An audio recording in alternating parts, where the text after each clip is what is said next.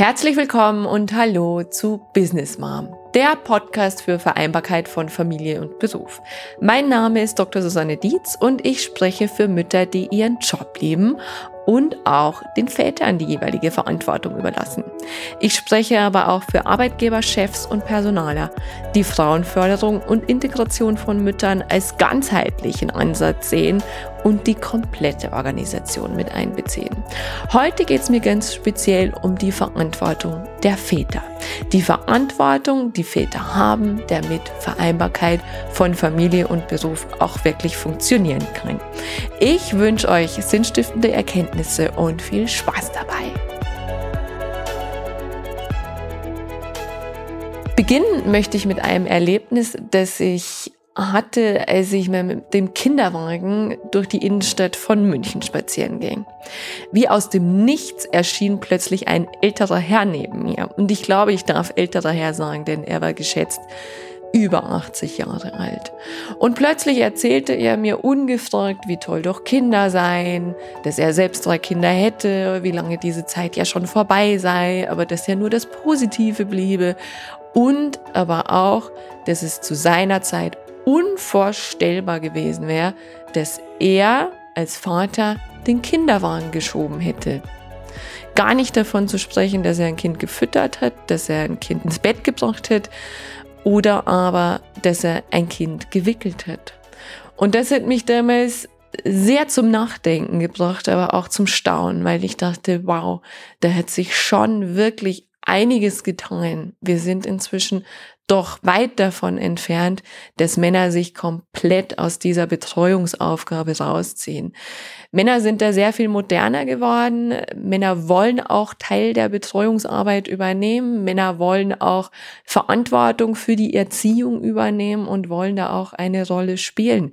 Und ich habe da ein bisschen dazu recherchiert und man findet auch unglaublich viele Zahlen dazu, unter anderem im ganz offiziellen Väterreport des Bundesministeriums für Familie, Senioren, Frauen und Jugend von 2018. Ich mache den Link auch in die Show Notes, wenn es interessiert. Also ganz, ganz viele Studien, ganz, ganz viele Zahlen drin.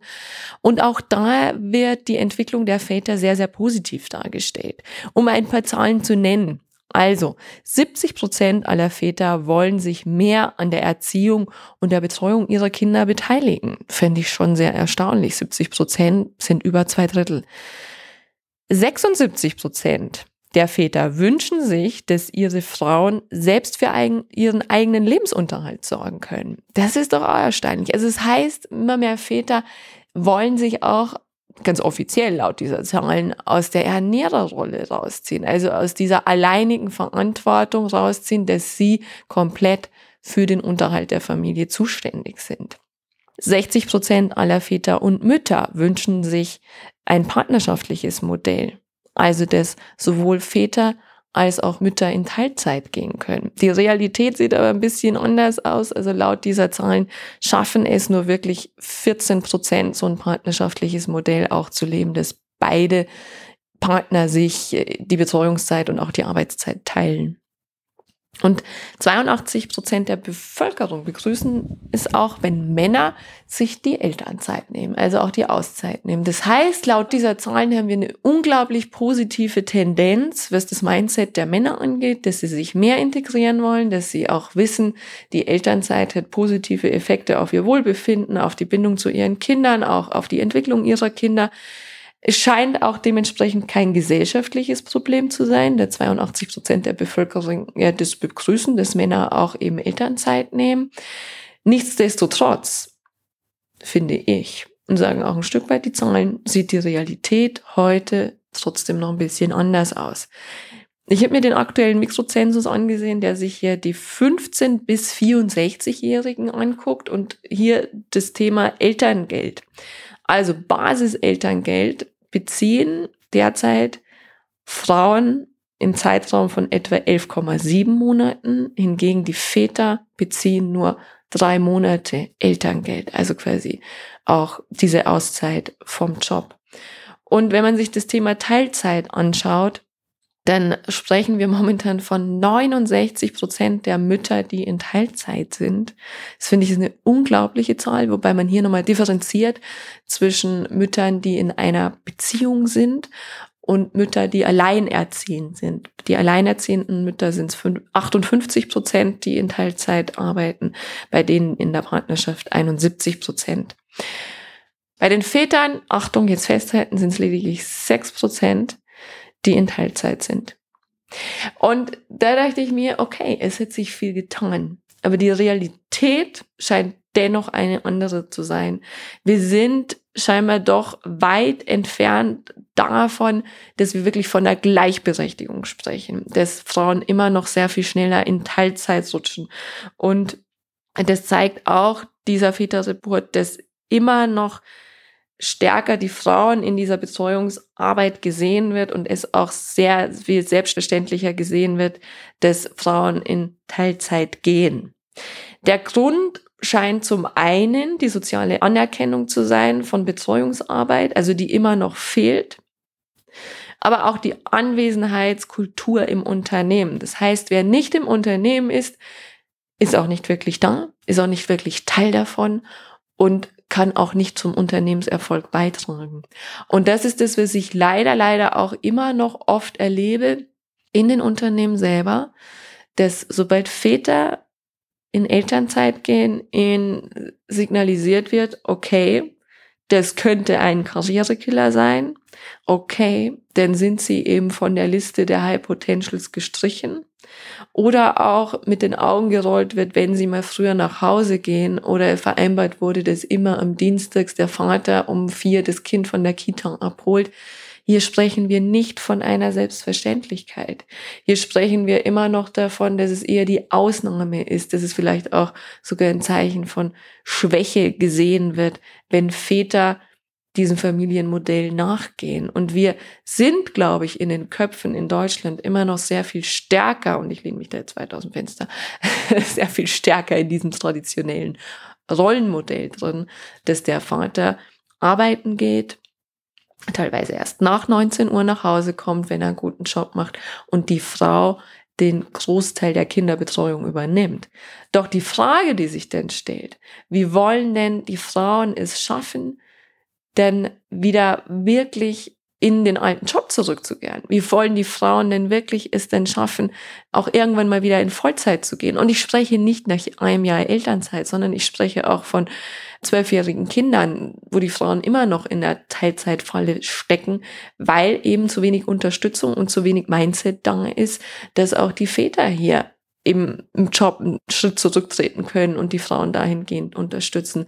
Und mir ist es wichtig, es ist so ein riesiges Thema, mir ist es wichtig, einfach da meinen Impuls zu setzen und zu sagen, wenn Vereinbarkeit von Familie und Beruf gelingen soll, dann geht uns das alle an. Denn geht es eben nicht nur um den Chef und die Mütter, was ich in den letzten Folgen auch immer so propagiert habe und wo ich auch wirklich so den Kern meiner Arbeit drauf setze.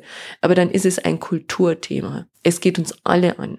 Es geht die Kollegen an, es geht aber auch die Väter an.